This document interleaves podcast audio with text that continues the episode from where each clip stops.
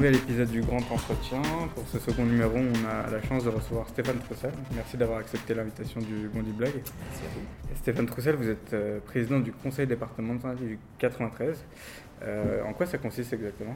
Le cœur de métier des départements depuis les lois de décentralisation, c'est quand même beaucoup l'action sociale, la protection de l'enfance, la protection maternelle et infantile.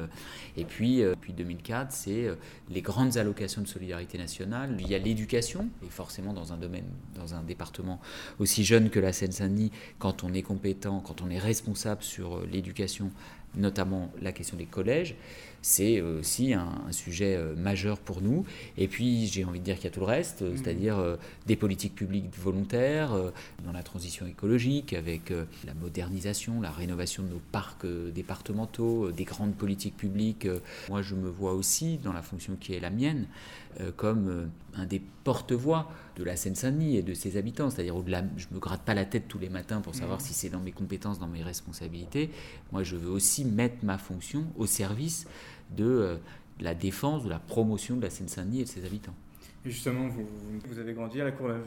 Je suis né à Saint-Denis et j'ai toujours vécu euh, à La Courneuve depuis euh, ma naissance. Ma mère est née à La Courneuve, j'y ai fait toute ma scolarité. Euh, depuis une crèche départementale euh, entre 0 et 3 ans euh, jusqu'à, jusqu'au lycée Jacques Brel, où j'ai eu mon bac à la Courneuve. Et ensuite, bon, je me suis dit qu'il était peut-être temps quand même d'aller voir ce qui se passait un peu de l'autre côté du périphérique. Et donc, j'ai, j'ai fait ensuite des études supérieures à, à l'université Panthéon-Sorbonne, Paris 1, en économie. Mais c'est vrai que je suis un gamin de la Seine-Saint-Denis. J'ai vécu, j'ai grandi dans une des bars euh, mm. de la Cité des 4000, euh, aujourd'hui démolie, la barre euh, Ravel. je, voilà, je vis à la Courneuve. Mes enfants, ils sont scolarisés ou y ont été. Donc vous n'êtes pas un parachuté À l'évidence, non. Et puis surtout, moi, quand je me suis, quand j'ai décidé de m'engager en politique, donc euh, j'ai adhéré en 93 au PS après une déroute électorale à un moment mm. où je me disais il faut reconstruire la gauche déjà il faut reconstruire la gauche et le PS m'apparaissait à ce moment-là comme le parti au-dessus duquel malgré ses défauts la gauche aurait vocation à, se reconstruire et euh, de toute façon je n'aurais pas pu mon, premier mandat c'est le conseil municipal de la Courneuve mm. où j'ai été élu en 95 comme Benjamin du conseil municipal de la Courneuve et j'avais 25 ans et je n'aurais pas pu, de toute façon, enfin pour moi, euh, mon engagement euh, militant, citoyen, politique, il était forcément à la Courneuve euh, et en Seine-Saint-Denis, parce que, comme je vous l'ai dit, c'est chez moi. Moi, j'aurais pas pu me projeter en me disant, je vais aller faire de la politique dans un territoire. Moi, ma vie personnelle, l'engagement politique, mon engagement d'élu, mon engagement militant, tout ça se confond. Et donc, je me voyais pas de c'était pour moi une évidence je n'aurais pas fait de je ne me serais pas engagé politiquement en dehors de mon territoire Emmanuel Macron a, dévoilé une série des séries de mesures pour euh, euh, pour les quartiers populaires mmh. euh, depuis hier donc lundi 13 novembre il entame ce qu'on appelle une séquence politique de la ville mmh. il s'est rendu à Clichy-sous-Bois mmh. à Tourcoing et à Roubaix. Si vous m'interrogez sur ce qu'il dit ou ce qu'il fait par rapport aux quartiers populaires, je, dois dire euh, que si je dois résumer d'une formule, pour moi c'est un peu euh, Dr Jekyll et Mr Hyde, hmm. parce que euh, Dr Jekyll là dans son discours sur les quartiers populaires et Mr Hyde dans ses actes et sa loi de finances, parce que très honnêtement, je trouve, pour avoir un peu écouté là depuis quelques minutes son, discours, son message, hmm. les mots sont doux à mes oreilles. Hein. Euh, la considération, euh, la mobilisation nationale du pays, euh, les habitants des quartiers populaires qui réclament de la considération, qui, veulent l'égalité, qui veulent être traités comme des citoyens à part entière de la République, où on veut valoriser les, talents de ce pays, l'énergie qu'il y a dans, ces quartiers, ça me va plutôt bien. moi, j'ai même, même parfois euh, réclamer des discours de cette nature à certains de mes propres amis et j'ai euh, euh, contesté tout ce qui pouvait apparaître comme de la stigmatisation. Donc moi, ça me va plutôt bien, ce, le discours en tout cas. Mhm. mais mon problème, c'est pas le discours. là, c'est les six mois qui viennent de s'écouler, où il n'a pas eu de discours depuis six mois quand même, c'est un problème. Et puis qu'il y a eu un certain nombre d'actes euh, la baisse des emplois aidés, la réduction des crédits de la politique de la ville, l'attaque contre le logement social, les inquiétudes, même s'il les a levées, tant mieux sur les, lignes du métro du Grand Paris Express, par exemple en Seine-Saint-Denis, euh, et puis surtout les actes qui viennent. Mmh. Euh, s'il maintient l'article 52 du projet de loi de finances qui veut baisser les APL et ponctionner les organismes HLM, c'est de l'argent en moins y compris pour que les organismes HLM s'engagent dans les, projets qu'évoque Emmanuel Macron. Donc il va falloir très vite euh, clarifier entre ce discours et, euh, et les actes. Vous, avez, euh, dans les précédentes euh, interviews, déclaré qu'il fallait des symboles forts pour la Seine-Saint-Denis. Emmanuel Macron, euh, quand il était candidat, il a quand même lancé sa campagne présidentielle à Bobigny. Pendant la campagne, il s'est aussi rendu à Sarcelles pour voir des habitants des quartiers populaires. Hier, il s'est rendu à Clichy-sous-Bois. Mais finalement, est-ce que Emmanuel Macron, il n'est pas juste dans le symbole et pas dans les actes? Franchement, le discours d'aujourd'hui, c'est un bon discours. Hmm. Je ne peux pas dire le contraire, c'est un bon discours. Euh, mon problème, c'est pas son discours. Euh, moi, je ne crois pas à sa théorie euh, du ruissellement. Moi, je ne crois pas que dans ce pays, enrichir les plus riches, ça contribue à améliorer la situation des, habitants modestes qui vivent majoritairement dans les quartiers populaires, urbains ou ruraux en difficulté.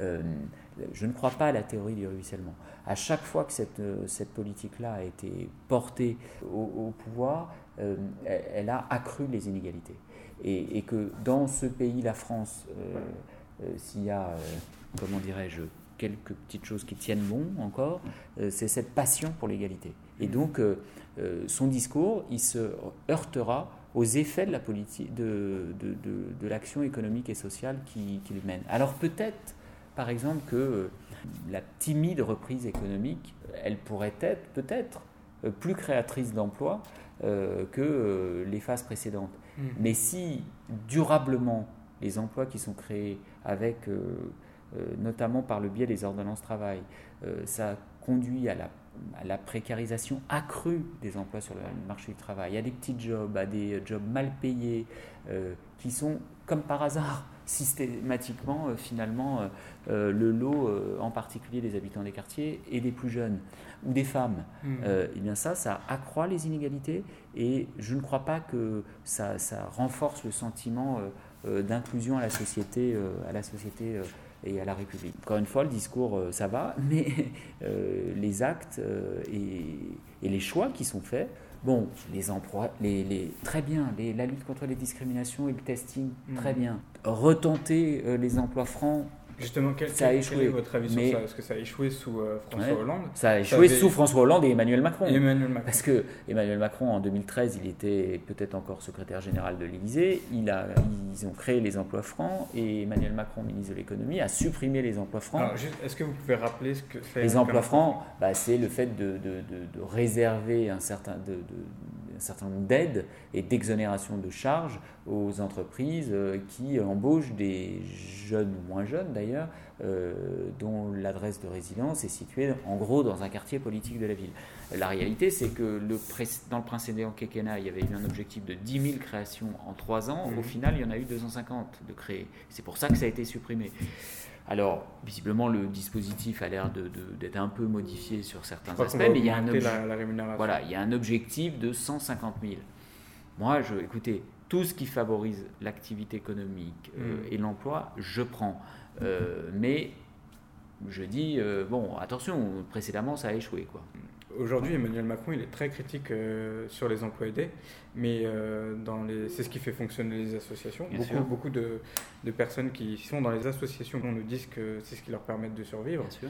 Euh, vous, qu'est-ce que vous lui répondez à Emmanuel Macron quand, D'abord, je, il est très critique sur. Euh, d'abord, je ne supporte pas ce discours qui consiste à dire que ces emplois aidés seraient des emplois inutiles.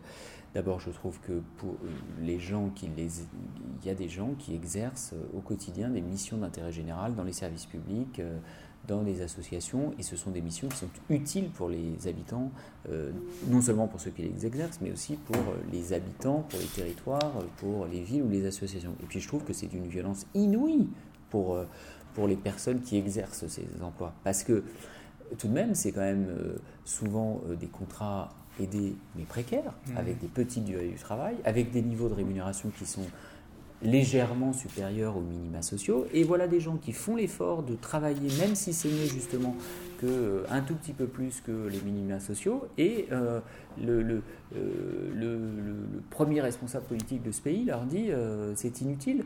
Je trouve que bah voilà une contradiction avec ce discours de considération aux habitants des quartiers populaires. Donc Bien évidemment qu'il y a un problème sur les emplois aidés, sur leur pérennisation, sur euh, les débouchés, mais il ne faut pas commencer par les supprimer. Il faut euh, euh, se mettre autour d'une table avec le service public de l'emploi, avec les collectivités locales, avec les associations, avec tous ceux qui peuvent, qui peuvent contribuer à la pérennisation de ces emplois. Est-ce que vous partagez l'opinion de ceux qui, qui appellent Emmanuel Macron le président des riches? Bah, Écoutez, moi, je, j'ai repris moi-même cette formule euh, à mon compte parce que euh, moi je constate les déséquilibres. Euh, il y a des milliards d'euros qui sont mobilisés pour les plus riches de ce pays. et il n'y a pas la même, les mêmes mobilisations pour les plus modestes. il va y avoir la hausse de la CSG qui va, qui va concerner un certain nombre de euh, de, retraités modestes ou de fonctionnaires. Il y a ce que je vous ai dit sur les APL, euh, il y a euh, les emplois aidés, il y a les crédits de la politique de la ville, il y avait les incertitudes, tant mieux, elles semblent être levées sur les transports dans, nos quartiers. Parce que Emmanuel Macron a dit que la ligne 16 mais quand j'entends dans les délais. Exactement, mais quand j'entends, y compris le, le, président de la République tient un discours intéressant, y compris sur la nécessité d'investir, son ministre de l'Éducation, Jean-Marie Blanquer, Jean-Michel Blanquer, pardon, euh, vient d'annoncer hier que l'État ne prendrait plus à sa charge les euh, manuels scolaires dans les collèges. 180, près de 200 millions. Près de 200 millions, qui va payer? Les familles, les collectivités locales, à qui euh, le gouvernement envisage de réduire de 13 milliards les, les, les, dépenses. Bon, donc voilà, mm. moi j'ai résumé la formule lors de son, dans son, de son arrivée hier en Seine-Saint-Denis. Moi, je n'attends qu'être convaincu qu'il nous montre qu'il n'est pas justement que le président des riches. Mm. Mais par un discours, très bien, mais par des actes. Et comment, comment vous le sentez, le, président? Est-ce qu'il est réceptif à votre discours, au maire de, des quartiers populaires? Bah, En tout état de cause, euh, c'est le, comment dirais-je, le dialogue avec lui, euh, la confrontation intellectuelle, euh, la relation humaine, elle est plutôt, elle est plutôt euh, républicaine, voire même agréable, j'irais jusque-là. Mhm. C'est quelqu'un euh, qui, euh, qui n'hésite pas à aller au, oui, au, devant du dialogue, encore une fois de la confrontation intellectuelle. C'est assez agréable d'échanger avec lui. après, à la fin de la discussion, si on a l'impression que le dialogue semble possible, que l'offre de dialogue est possible, j'ai aussi parfois l'impression que de toute façon, il reste sur un certain nombre de ses positions. Euh, moi, je l'ai, l'entends dire ce qu'il dit. Là, par exemple, s'agissant de quartier populaire. Mais je l'ai aussi entendu à la fin de la visite de euh, ne pas bouger d'un pouce euh, sur les conséquences de l'article 52 du projet de loi de finances concernant le logement et, le logement social. Mmh. il y a une contradiction. Il ne peut pas nous dire on va vous donner des moyens pour poursuivre la rénovation urbaine et par exemple nous ponctionner les organismes HLM dans les quartiers populaires, 10 millions d'euros à Seine-Saint-Denis Habitat mmh. pour mener les autres phases de rénovation urbaine en Seine-Saint-Denis. on parlait de symbole tout à l'heure, donc Clichy-sous-Bois mmh. pour sa première visite. on parlait de, la ligne 16. Oui. Euh, donc euh, future ligne de métro euh, mm. du Grand Paris Express mm. qui touchera notamment Clichy-sous-Bois. Mm. pourquoi cette ligne elle est essentielle aujourd'hui pour, pour ces populations-là? D'abord, ce, bon, il y a la ligne 16, mais il y a toutes les lignes du métro du Grand Paris Express et toutes les gares. Donc 15, 16, 17 et, les, et pour la Seine-Saint-Denis, c'est à peu près un tiers des gares du Grand Paris Express. vous savez, on, salue tous en ce moment la mémoire de Jacques Ralit qui est décédé il y a, quelques jours. Et à l'occasion, je crois, des États généraux de la culture. Ou Jacques Ralit, qui était l'ancien maire, de Bervilliers, ancien ministre de François Mitterrand, euh, député, sénateur de Seine-Saint-Denis. Et il avait une formule euh, que je, reprends euh, à mon compte. Il disait la, la, banlieue, elle veut pas un petit peu plus d'égalité de dessous, un petit peu plus de justice ou un petit peu plus de moyens. La banlieue, elle a une autre ambition, elle veut tout. Et pourquoi elle veut tout, la banlieue? Tout simplement parce que les, ces territoires, ils veulent que la République, elle les considère comme des euh, citoyens à part entière. Et donc la, la, question des lignes de métro en Seine-Saint-Denis, euh, c'est tout simplement pour faire en sorte de réparer euh, ce, qui, euh, ce qui a été une caractéristique majeure du, développement des transports en Ile-de-France pendant des années, c'est-à-dire un réseau en étoile où euh, il fallait systématiquement pour les habitants de banlieue repasser par le centre de Paris pour circuler tout autour. Mmh. Et donc ces lignes de, de, métro du Grand Paris Express, par exemple, elles vont permettre de désenclaver les territoires de Clichy et de Montfermeil. Grâce aux lignes du métro du Grand Paris Express, les habitants de Clichy-sous-Bois, en 45 minutes, au lieu d'avoir une zone d'emploi de 300 000 emplois, ils auront dans le même, dans le même temps une zone d'emploi de 3 millions d'emplois. Bon, bah, ça change la donne euh, en termes d'accès à l'emploi, en termes de euh, possibilité de se qualifier, de se développer. Une, une des autres euh, mesures qui a été annoncée là, il y a quelques minutes, quelques heures par Emmanuel Macron, c'est c'est euh, de mettre en priorité les recrutements de, des 10 000 postes de, policiers, euh, de les mettre dans certains quartiers. Euh, est-ce que vous, vous faites partie de ceux qui, qui, sont pour le retour de la police de proximité? Oui, je suis pour le retour de la police de proximité. Visiblement, le président de la République, son Premier ministre et son ministre de l'Intérieur ont un peu de mal à, employer cette formule. Peu m'importe les mots, police de proximité. police du quotidien. police du quotidien, peu m'importe les mots. Moi, je crois que oui, il faut une police républicaine au plus près des gens, qui connaît les quartiers, euh, dont euh, les habitants des quartiers, les plus jeunes d'entre eux, ne considèrent pas qu'on voit la police qu'au moment où il y a des actes euh, délictueux. Il faut en finir, il faut définitivement en terminer avec cette police de la projection euh, qui était un peu la conception qu'avait, qu'avait insufflé euh, Nicolas Sarkozy, c'est-à-dire une, politique, une police qui intervient au moment où euh, il y a des difficultés. Non, il faut que ça soit naturel dans nos quartiers, dans nos villes, comme c'est naturel de l'autre côté du périphérique, de voir des policiers, parce que ce sont des gardiens de la paix. Et donc, il faut que chacun sache qu'un policier, c'est pas fait pour nous embêter, c'est fait pour nous protéger, c'est fait pour nous aider, c'est fait pour nous accompagner. Que la police républicaine, elle est là d'abord au service des plus fragiles qui en ont besoin. Euh, les jeunes, les, personnes âgées, euh, euh, les femmes isolées, les personnes les plus fragiles parce qu'abîmées par la vie physiquement, etc., etc. Donc oui, moi je suis, j'y suis complètement favorable. Mais là aussi, hein, l'objectif est tout à fait louable.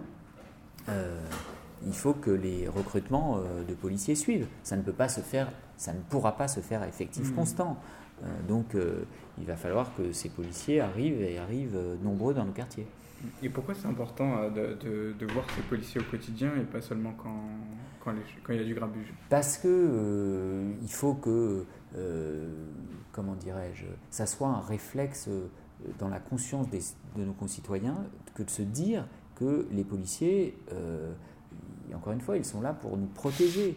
Euh, d'autant plus que cette police de la projection qui intervient que quand il y a des faits graves, euh, bien ça, tout le monde, enfin, vous le savez bien, il y a eu suffisamment, y compris de tensions, d'incidents, parfois de faits graves, minoritaires, mmh. mais graves, qu'il faut, faut rétablir de la confiance. Euh, en particulier dans ces quartiers. Et je pense que c'est le bon moyen pour le faire, à la fois pour rétablir de la confiance, notamment avec les plus jeunes de nos concitoyens dans ces quartiers, et mais rétablir la confiance euh, avec euh, tous les autres pour se dire, voilà, on a la République, elle est, elle est la même partout, et donc c'est pas laisser faire, c'est pas la loi du plus fort, c'est les règles qui s'appliquent dans l'espace public et qui sont respectées parce que moi, je, je, veux que les règles de la vie collective, elles soient respectées, parce que quand elles ne le sont pas, eh bien, de toute façon, euh, c'est toujours, toujours à la fin le plus fragile qui empathie. Mmh. Parce que celui qui peut se protéger, euh, celui qui peut euh, décider, parce qu'il en a assez du laisser faire et du laisser aller dans son quartier, d'aller vivre ailleurs, eh c'est celui qui en a les moyens. Mais par contre, celui qui est le plus fragile, qui est le plus modeste, il n'en aura pas les moyens. Donc c'est ça aussi. Mmh. Justement, c'est euh, le, terme de, le, thème pardon, de la mixité sociale, c'est quelque chose qui est important dans le quartier. Mmh. Euh, Olivier Klein, euh, on l'a vu en interview, il disait on aide les populations à aller mieux, mais une fois qu'elles vont mieux, elles n'ont qu'une seule idée en tête, c'est de partir parce qu'elles n'ont pas les structures nécessaires pour rester sur place. Lui et moi, nous sommes parfaitement d'accord. Et donc j'ai lu aussi son interview et, et il a parfaitement raison. oui, il faut de la mixité dans ces quartiers. Mais attention, la mixité, je trouve parfois que c'est un peu le, c'est un peu le terme tarte à la crème. Mhm. La mixité, c'est pas seulement euh, que des gens qui regardaient hier nos quartiers euh, avec euh, inquiétude ou condescendance décident, parce que nos quartiers se transforment, de venir. Très bien. Vous savez, j'ai une formule, je dis souvent, en Seine-Saint-Denis, les bobos sont les bienvenus mmh. dès lors qu'ils ne chassent pas les prolos. parce que, donc moi, j'ai pas de problème. Oui, euh, moi je suis pour des villes, je suis pour la mobilité et donc euh, je suis très heureux quand des gens euh, qui peuvent plus vivre à Paris, qui trouvent que c'est trop petit, qui n'ont pas mm. assez d'espace, qui veulent de la diversité, de la mixité, décident de venir en Seine-Saint-Denis. Très bien. Mais oui, effectivement, Olivier a raison quand il dit qu'il y a aussi un enjeu, c'est que nos quartiers, nos villes, notre département doit aller mieux aussi parce que il ne faut pas que les habitants de la Seine-Saint-Denis qui euh, euh, iraient mieux euh, parce que la situation économique et sociale s'améliore, parce que grâce au transport ils ont plus de mobilité, eh bien il ne faut pas qu'eux-mêmes décident de, partir quand ils vont mieux. Donc cet enjeu est effectivement essentiel. Et, de l'autre côté de l'échiquier, si je peux m'exprimer ainsi, il y a un grand nombre de communes qui ne respectent pas leurs obligations en matière de, logement social. Elles préfèrent payer des amendes plutôt que d'accueillir des, populations pauvres. Tout à fait. comment on fait pour Mais vous savez d'ailleurs, euh, euh, la réalité, c'est qu'on dit toujours euh, qu'il faut lutter contre les ghettos, il faut casser les ghettos. Ça commence par les ghettos de riches. Si ça va si mal à certains endroits, c'est parce qu'il y en a d'autres qui ont décidé de se protéger, de vivre entre eux. Ça, c'est pas acceptable. Et ça peut pas être de la seule responsabilité des collectivités locales dans notre pays qui est si attaché euh, justement à l'égalité, euh, à la justice sociale, et, eh bien, euh, c'est le rôle de la puissance publique, c'est le rôle de l'État en particulier dans un pays comme la France de faire en sorte de, lutter contre cet entre-soi. Regardez la, détermination qu'il a fallu à Anne Hidalgo pour dire oui, il y aura un centre d'hébergement pour SDF dans le 16e arrondissement de Paris. Et elle a, et elle a bien fait de tenir contre tous les réacs, tous les conservateurs, mhm. tous, les, euh, euh, tous ceux qui euh, l'insultaient, insultaient les gens dans les réunions publiques il y a un peu plus d'un an, je crois. Et la réalité, c'est que ça se passe très bien désormais. Mhm. il n'y a pas de difficulté. Donc, je veux dire, il, faut qu'on lutte aussi dans, dans, notre société contre cette idée il n'y aurait que, de survie individuelle, que, que, de la survie que dans l'entre-soi le, le, et la réussite individuelle. Euh, d'ailleurs, pour moi, c'est un enjeu majeur pour la gauche. Hein.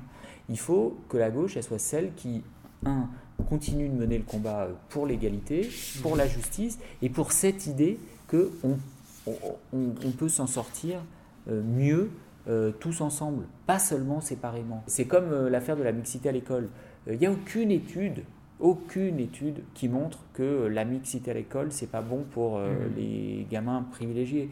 Euh, mais, et toutes les études, par contre, montrent que bien évidemment, la mixité scolaire, c'est bon pour les gamins euh, qui sont les, les, plus en difficulté. Et il faut tenir bon là-dessus. En tout cas, ça, ça doit être un des axes forts de ce que doit être la reconstruction euh, politique, idéologique de la gauche et de sa vocation historique. Vous parlez de tenir bon, vous, êtes, vous avez actuellement engagé un bras de fer avec le gouvernement sur le RSA. Hum. Et, ça faisait partie du plan en fait que vous avez proposé à Emmanuel Macron. Hum. Euh, est-ce que déjà vous pouvez nous rappeler euh, les enjeux de ce bras de fer hum. et la réponse d'Emmanuel Macron sur le, plan que vous lui avez proposé? Il n'est pas seul responsable. Hein. Euh, la réalité, c'est que l'État, les gouvernements successifs, même si je ne mets pas la gauche et la droite tout à fait dans le même sac, hein, parce qu'il y, a eu des, il y a eu des mesures dans, le cadre du gouvernement de François Hollande pour tenter d'apporter des réponses à ce problème. S'agissant du RSA, par exemple en Seine-Saint-Denis, euh, la compensation de l'État était intégrale en 2004. Mhm. Aujourd'hui, pour financer le RSA, je dois aller chercher dans le budget du département 180 millions d'euros en 2017. Bon, autant dire que ces 180 millions d'euros, bah, c'est autant d'argent que, parce que, l'État ne prend plus qu'environ 63,5% voilà, à peu près. du RSA. Exactement. Et le reste Alors qu'il s'était engagé à le prendre à 100%. Euh, c'est un phénomène ancien. Jusqu'à présent, euh, les gouvernements successifs n'ont mis que des, emplâtres sur cette jambe de bois, et donc euh, il faut en finir. Chaque année, on nous revoit des hypothétiques fonds d'urgence. Le Premier ministre a pris un engagement euh, le 20 octobre dernier d'un nouveau, d'un énième fonds d'urgence. Mmh. je suis à un mois de la fin de l'année, je ne sais toujours pas quel sera le montant de ce fonds d'urgence, comment il sera réparti, etc. J'ai profité, oui, de la visite d'Emmanuel Macron dans nos quartiers pour lui dire, écoutez, Monsieur le Président, puisque vous dites que vous voulez investir, que vous voulez des actes concrets, vous êtes le président du FER, ben moi je vous propose, et que en plus vous proposez des contrats aux collectivités locales, je vous en proposais un, je vous en propose un, les 180 millions que l'État doit à la Seine-Saint-Denis sur la seule année 2017, mmh. eh bien on en prend une partie pour payer euh, le besoin de financement supplémentaire sur le RSA, et tout le reste, tout le reste, 150, euh, 160 millions, on décide ensemble avec le service de, avec le service de l'État les investissements euh, qu'on peut faire pour euh, rattraper euh, les retards en Seine-Saint-Denis. Des équipements sportifs, des piscines, des rénovations d'écoles, des, des, projets de transport que je pourrais soutenir pour qu'ils aillent plus vite, de la transition écologique, de la réalisation d'espaces verts. Chiche euh, allons-y. Mm. Là, c'est du concret. Il est capable de mobiliser plusieurs milliards d'euros pour venir en aide aux plus riches. Mm. il ne serait pas capable de trouver 500 euh, millions? Allez, 500 millions à l'échelle de quelques départements populaires pour euh, avoir immédiatement des investissements sonnants et trébuchants. Et réponse d'Emmanuel Macron Il m'a il, m'a fait une offre de dialogue en me disant ça m'intéresse, il faut qu'on en reparle. Seine-Saint-Denis, on, l'a dit, euh, c'est l'un des départements les plus pauvres euh, de France. Le taux de chômage pour les 15-24 ans, il est de 18%, alors qu'il tourne autour de 12% pour l'ensemble de l'Hexagone. Il y a un, collectif d'enseignants, le ministère de Bonnedan, qui a recensé qu'un élève de Seine-Saint-Denis, il, perdait 400 journées d'école sur toute sa scolarité par rapport à un, élève français. Euh, comment on fait pour rattraper ce retard? Bah, D'abord, là aussi, il va falloir que les, actes soient en concordance avec les, discours. Euh, ça, ne sera possible d'en finir avec euh, ce scandale que si l'État poursuit sa politique de création massive d'emplois dans l'éducation nationale pour des territoires comme les nôtres. Parce que la réalité, euh, c'est que hmm, même si le pays dit les quartiers populaires, les quartiers sont, populaires sont prioritaires, quand on regarde ce que la puissance publique consacre aux habitants des quartiers populaires, notamment à l'école dans les quartiers populaires, bah, la réalité c'est que c'est moins qu'ailleurs. Hmm. Euh, parce que euh, les enseignants ils sont souvent plus jeunes. Il ne faut pas que les, le, ministre de l'Éducation nationale fragilise, par exemple, sur les manuels scolaires, les collectivités. Il faut là aussi que l'État, euh, parce que la décentralisation, moi je suis fondamentalement décentralisateur, et la décentralisation, elle a aussi créé des inégalités entre les collectivités sur le financement des, bâtiments scolaires, euh, leur rénovation, le financement y compris des projets extrascolaires. Et donc euh, il faut que l'État se dise, oui, là il y a, des inégalités qu'il faut traiter, même si c'est plus la compétence de l'État de financer des, écoles, des collèges ou des lycées, il faut que l'État ait une politique de soutien, notamment dans les quartiers populaires. moi je crois qu'il faut généraliser par exemple des, des projets d'établissement euh, autour de l'art et de la culture, autour de la citoyenneté, autour de l'environnement, autour du sport. Euh, nous, on a fait un plan massif autour de la culture et de l'art au collège. Mmh. Euh, et là encore, sur du temps scolaire, avec des financements exclusifs de la collectivité locale, c'est pas normal cette situation. Et j'ai dit récemment à la ministre des Sports, moi, je suis prêt parce qu'en plus, ça produit des effets. Ça fait changer le regard des élèves sur l'art et la culture. Ça, fait, ça modifie la pratique pédagogique des enseignants. Ça fait bouger nos institutions culturelles. Donc c'est bénéfique pour tout le monde. Je suis prêt à financer un plan de même ampleur euh, sur, euh, sur le sport euh, dans la perspective des JO. Mais encore faut-il quand même euh, que l'État nous accompagne. Malgré ces problèmes, euh, moi, quand je vais sur le terrain, ou nous, au Blog, euh, quand on interroge les gens, ils sont quand même, les habitants, ils sont quand même contents de vivre en Seine-Saint-Denis. mais ils pointent du doigt le constat que la France, en général, a une mauvaise image du 93. souvent, les, mots qui reviennent, c'est délinquance, misère et maintenant communautarisme.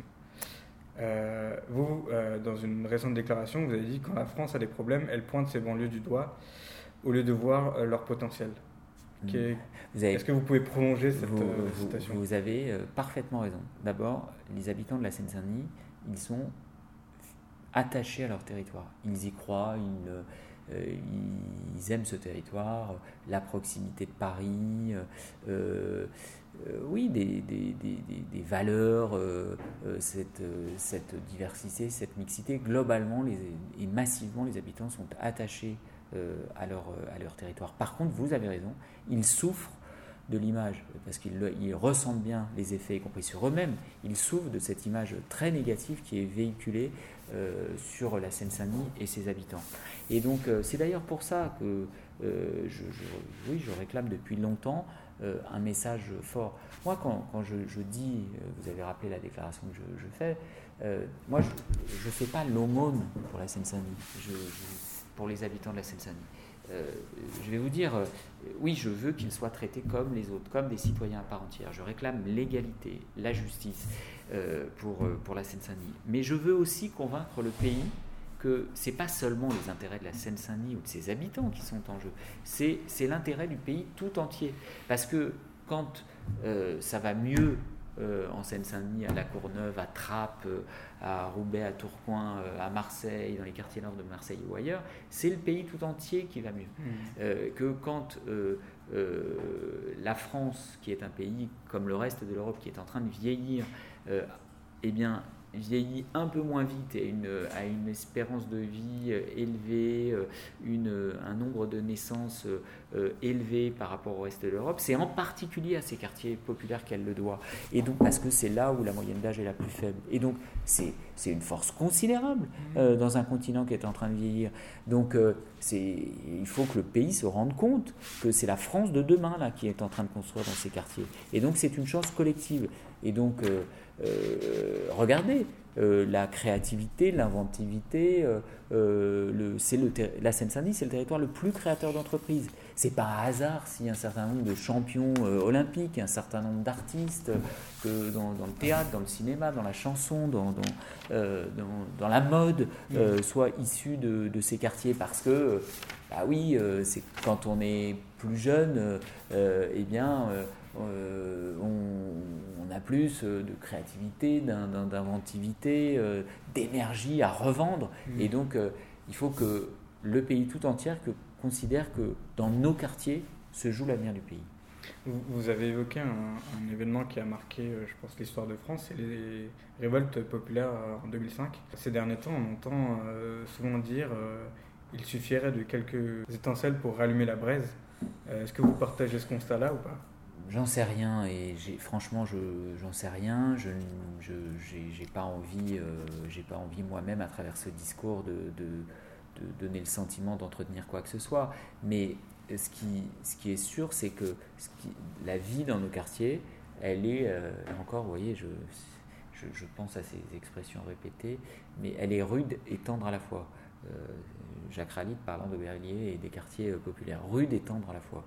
Euh, et, que c'est fragile la situation dans le quartier, c'est complexe la politique de la ville, c'est euh, il y a aussi de la radicalité, hmm. de la radicalité. Je, là, je parle pas d'un point de vue euh, des débats religieux, hein, je parle il y a de la radicalité dans la société, les rapports sont plus tendus, sont plus durs, et donc il faut il faut faire attention, il faut faire attention, il faut être attentif, il faut être vigilant. Toutes les paroles qui peuvent blesser, qui peuvent, qui peuvent qui peuvent stigmatiser, qui peuvent diminuer. Mmh. Euh, c'est pas bon pour euh, la cohésion dans ces quartiers, c'est pas bon pour la cohésion euh, de la société française tout entière.